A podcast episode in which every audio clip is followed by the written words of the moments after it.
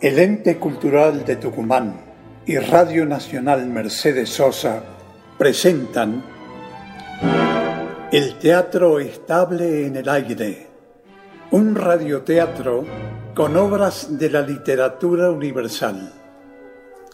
Y en su cartelera de este mes, La Loba.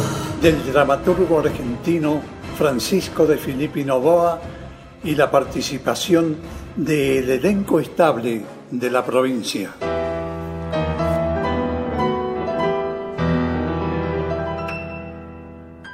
Con Andrés D'Andrea en los relatos, Noé Andrade como Rosario, Ricardo Podaza, Roque, Alejandra Páez Sadas, Úrsula, Sergio Matías Domínguez, Salvador, Nelson Alfonso, Julio, Daniela Canseco, Mamá Ana, Marco Cerda, Pietro, Mariano Juri, Genaro, Ignacio Jael, Curcio y Morita D'Andrea como Rosarito de cinco años.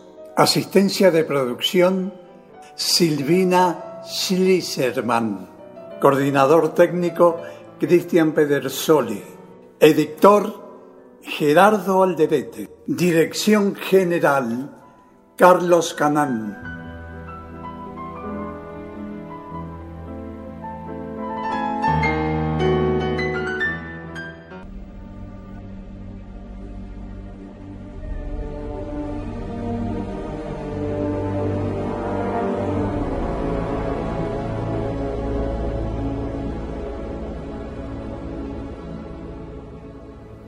Los ojos de Úrsula estaban fijos en ella, como queriendo sorprender la verdad. Esa verdad que Rosario ocultaba tras una máscara de fingida frialdad, mostrándose serena, aplomada. Pero todo había sido inútil. Las vehementes sospechas de Úrsula no pudieron ser confirmadas. Y luego, como vencida, defraudada, lentamente volvió a cruzar el cuarto y fue a guardar entre sus recuerdos en el viejo arcón aquella fotografía, la fotografía de Pietro.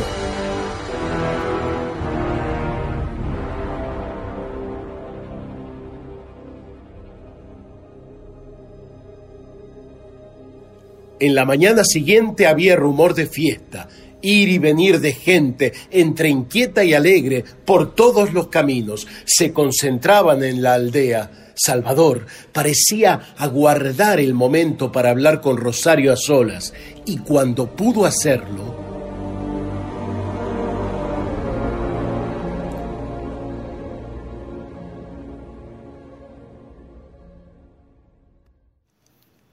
¿Te has enterado? Hay feria en el pueblo. Todos los años ocurre lo mismo. Baile, diversiones. ¿Irás? ¿Para qué? Para divertirte. ¿Bailar conmigo? No. Oh, Rosario. Las mujeres visten sus mejores trajes y yo... Te compraré lo que necesites. No. No necesito nada. Serás la mejor vestida, la más hermosa. No iré. Quiero volver a tenerte entre mis brazos, como anoche. Mirarte a los ojos, sentirte cerca. Anoche. Lo que ocurrió anoche es cosa que hay que olvidar. Olvidar tu boca y mi boca. Olvidar. Cuando regresé a la casa me encontré con su padre y sospechó algo. Me dijo palabras muy amargas, crueles. Según él, usted y yo somos distintos. ¿Qué importa lo que él diga? Importa mucho. Puede echarme de esta casa. No dejaré que lo haga. Aunque usted se oponga, él lo hará igual. ¿Acaso es usted capaz de rebelarse contra él? ¿Ir en contra de su voluntad, sus deseos? Su padre es autoritario. Se hace lo que Él dice, lo que Él ordena. Nadie aquí se atreve a desobedecerle, ni siquiera Úrsula, nadie. Le temen. ¿Acaso por mí sería capaz de rebelarse contra su propio padre? ¿Lo haría? ¿Por qué se te ocurrió hablar así? ¿Ve? No es capaz. Usted también tiene miedo.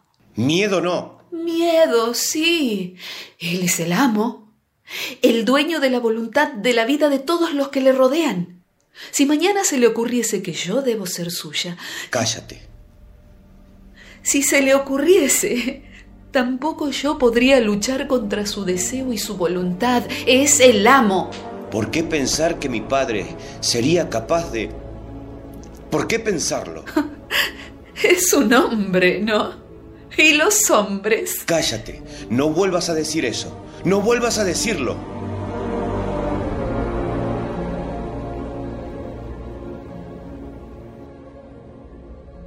Las palabras de Rosario despertaron un oculto recelo en Salvador.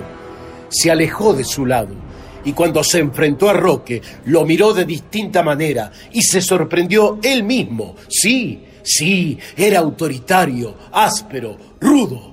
Sus órdenes brotaban de su boca como latigazos, órdenes que nadie desobedecía.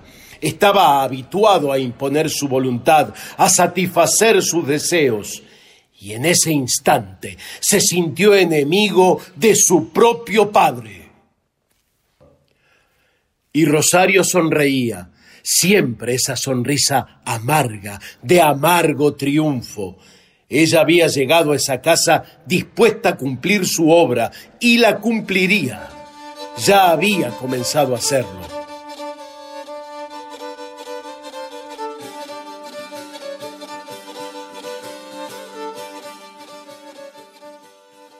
Caía la tarde. Desde lejos llegaba el alegre rumor de feria. A los sones de una danza típica por el camino marchaban inquietos grupos ávidos de risas, de amor.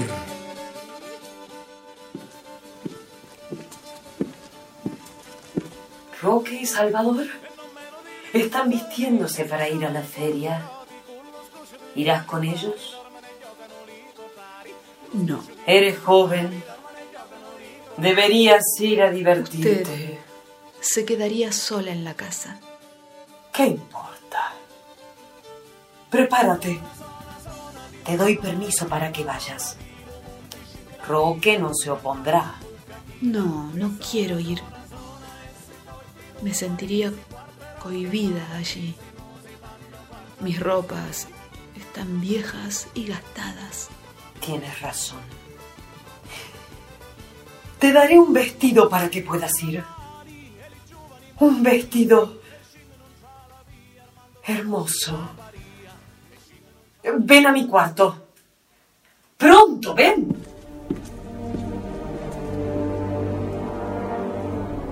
Mi vestido lo guardo aquí en el arcón. Este es. Míralo. ¡Qué hermoso es! ¿Verdad que sí? ¡Ah, sí! Es de seda y encaje. Ay. Lleva años y años guardado en el arcón. Años y años. Y es como si hubiese sido hecho ayer. Yo misma lo hice. Noches y noches cosiendo. Pensaba usarlo el día en que... Jamás me lo puse. Lo guardé y ahí quedó. Lo usarás tú. Comienza a vestirte. Iré a avisarle a Roque y a Salvador para que te esperen y te lleven con ellos. ¡Apúrate!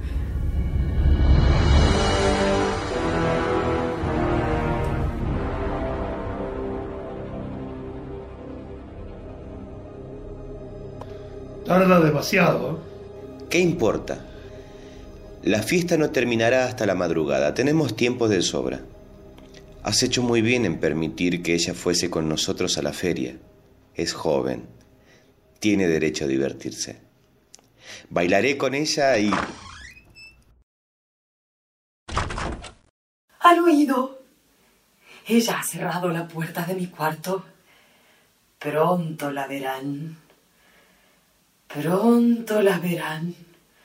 El vestido es hermoso. Úrsula. Ya viene. Ahí la tienen. Con ese vestido. Ese vestido. Es hermosa. Rosario. Ese vestido. Vuelves a tu cuarto ya. ¿Por qué? Quítatelo. Es que... Úrsula me dijo que podía ponérmelo. Quítatelo. Que te lo quites. Que te lo quites. O te lo arranco yo mismo a pedazos. Así. Déjeme. Déjala, suéltala. Así. ¡No lo hagas! Así. ¡Basta! No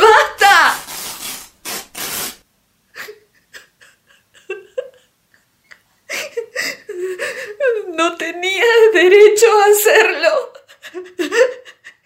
Era mi vestido ahora. Y ha quedado tan roto como mi pobre ropa. No tenía derecho a hacerlo. Tú eres la culpable, Úrsula. Eres la culpable. ¿Por qué lo hizo? ¿Por qué? ¿Por qué? Era mi vestido de bodas. Lo había hecho para casarme con el hombre a quien Roque y yo condenamos a muerte. Mi vestido de bodas. No llores. Tus hombros tienen las marcas de las manos duras de mi padre. Duelen. Tus pobres hombros. Si pudiera calmarte el dolor besándolos así. Déjame.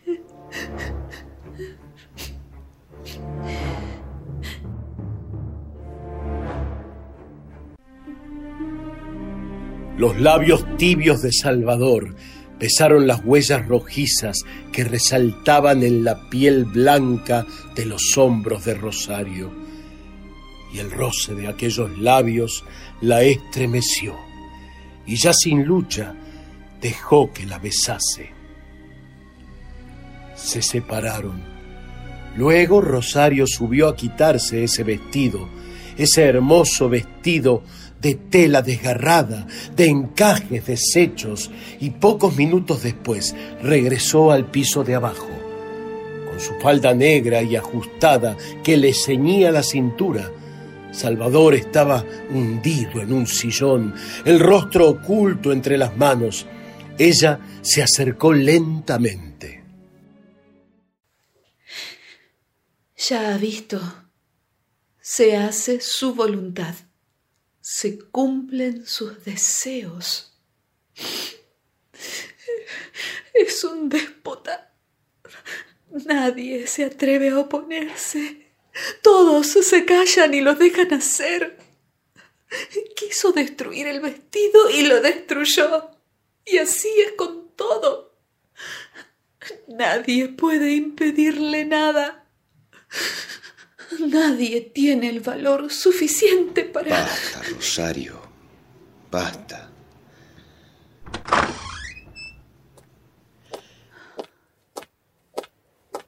Escuchen. Rosario no irá a la fiesta, pero la noche no será tan aburrida. He traído a alguien que cuenta historias. Una historia. Es entretenida. Ya verán ustedes. Ya verán. Julio. Venga usted. Julio. Julio. Le vio los ojos. Esos ojos. A veces pienso que va a enloquecer.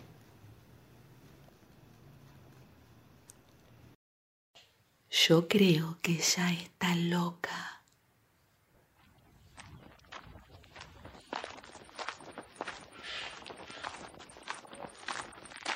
Venga usted, Julio. Entre a la casa. Quieren oírlo. Quieren oír esa historia que usted siempre cuenta. Pero, señorita Úrsula, ya sabe usted que su hermano, el señor Roque, se disgustaría mucho si oyese que yo cuento esta historia. Roque se ha ido a la aldea. Tardará en volver. Señorita Úrsula. Siéntese, Julio, siéntese. Salvador, alcanza un poco de aguardiente para el señor Oh, no, no, no, no. Pronto, alcánzale. Le gusta. Le gusta mucho. El aguardiente desata la lengua, asusa los recuerdos. Pronto, Salvador, el aguardiente. Sí, tía. Rosario, ven aquí. Quiero que el viejo Julio te vea bien. Ven aquí. ¿Para qué ha de verme el viejo Julio? ¿Julio? Mire bien a esta muchacha. Mírela bien. A ver. Pero santo Dios. Me parece reconocer en ella. Dígalo. Dígalo. Has nacido aquí en la Sila, ¿verdad? No, Sin embargo, no nací aquí, ¿dónde entonces? en otra parte. Lejos, muy lejos. Es posible, es posible. Estoy tan viejo como para no reconocer a nadie. Su aguardiente. Beba. Eh, gracias. Mm. Un buen aguardiente. Salvador, unas monedas. Sí. Toma. No, a mí no. A él. A Julio. Julio, tome. Gracias, muchas gracias. Y ahora. Y ahora. Las historias. Esta historia es verídica. La cuento todos los años en la feria. Me gano unas monedas contándola. La he contado en casi todas las aldeas de los alrededores. A las mujeres les gusta sufrir con historias como estas. Pero es real. Una historia de amor y de sangre. Su protagonista, Pietro Campolo. Es una historia real, sí.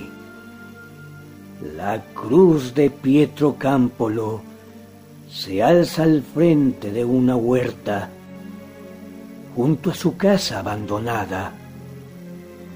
Y junto a su cruz hay otra, la de Ana Campolo, madre de Pietro. Murió la misma noche en que mataron a su hijo. Pero la gente dice que falta una cruz allí. La tercera, la cruz de una niña, hermana de Pietro. Una niña que en aquel entonces tenía seis años. Nunca nadie la pudo encontrar. Nadie. Nunca. La dieron por muerta. Revisaron el bosque en busca de su cuerpo, pero no la hallaron. Murió, sí. Murió. Falta su cruz junto a la de su hermano, junto a la de su madre. Escuchen, esta es la historia de la Sila.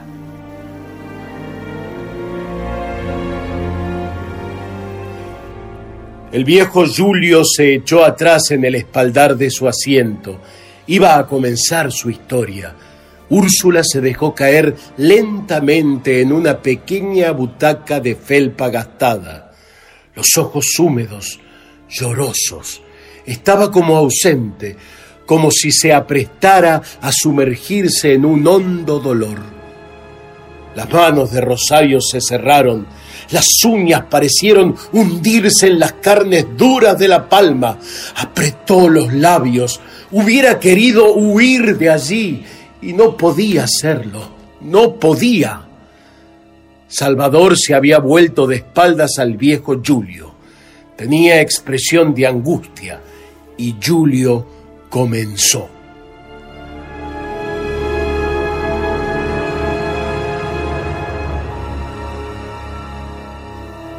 Pietro Campolo eh, fue acusado de haber dado muerte a un hombre.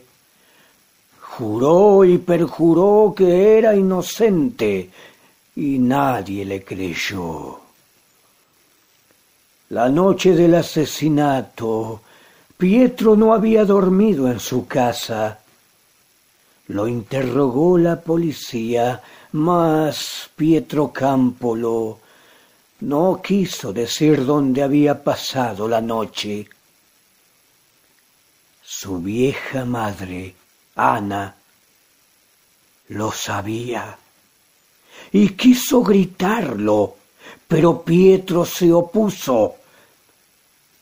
Entonces, todos supieron que Pietro callaba para amparar el nombre y la decencia de una mujer del lugar.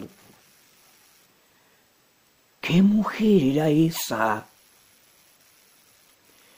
Todos se preguntaban. Si ella hubiera hablado, Pietro aún estaría con vida junto a su madre y a su hermana, que en aquel entonces era muy pequeña.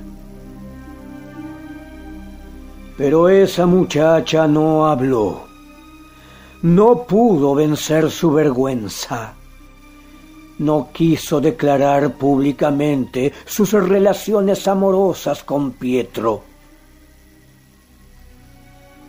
Y cuando al muchacho lo llevaban al presidio, la pobre madre enloquecida, gritaba de tal manera que todos la oyeron.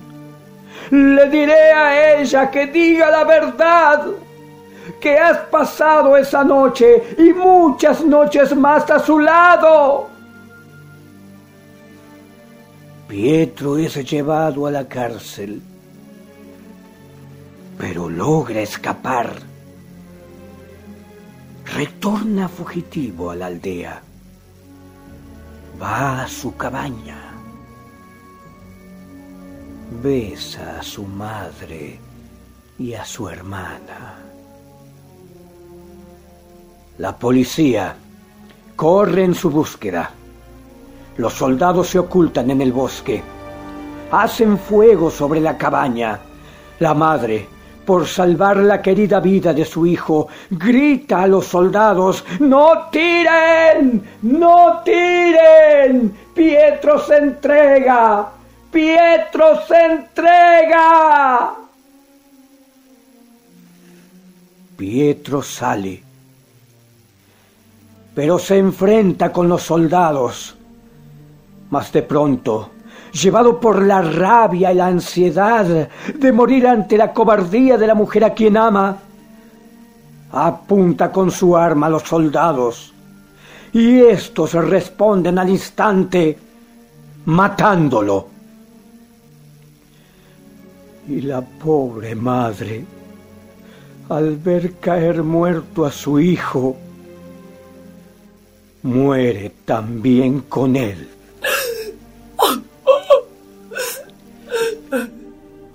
Tía. Eh, todas las mujeres lloran cuando cuento esta historia. Pero aún falta, ¿eh? Aún falta. Sí. Entierran a Pietro. Entierran a Ana. Pero la niña ha desaparecido.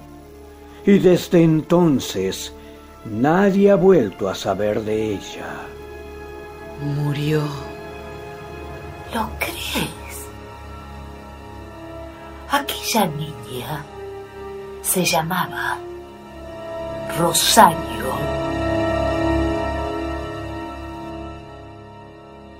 Murió. ¿Lo crees? Tiene que haber muerto. Seis años tenía. Desapareció. ¿A dónde pudo ir? Murió. Don Julio, le sirvo otra copa de aguardiente y se marcha. ¿Pero por qué? La historia no terminó aún. Falta. Ha sido suficiente. No. La hemos pagado. Debe seguir. Tía, Quiero oír toda la historia. Todos los años hago que Julio me la cuente. Quiero oír toda la historia. Aún falta. Sí. Aún falta.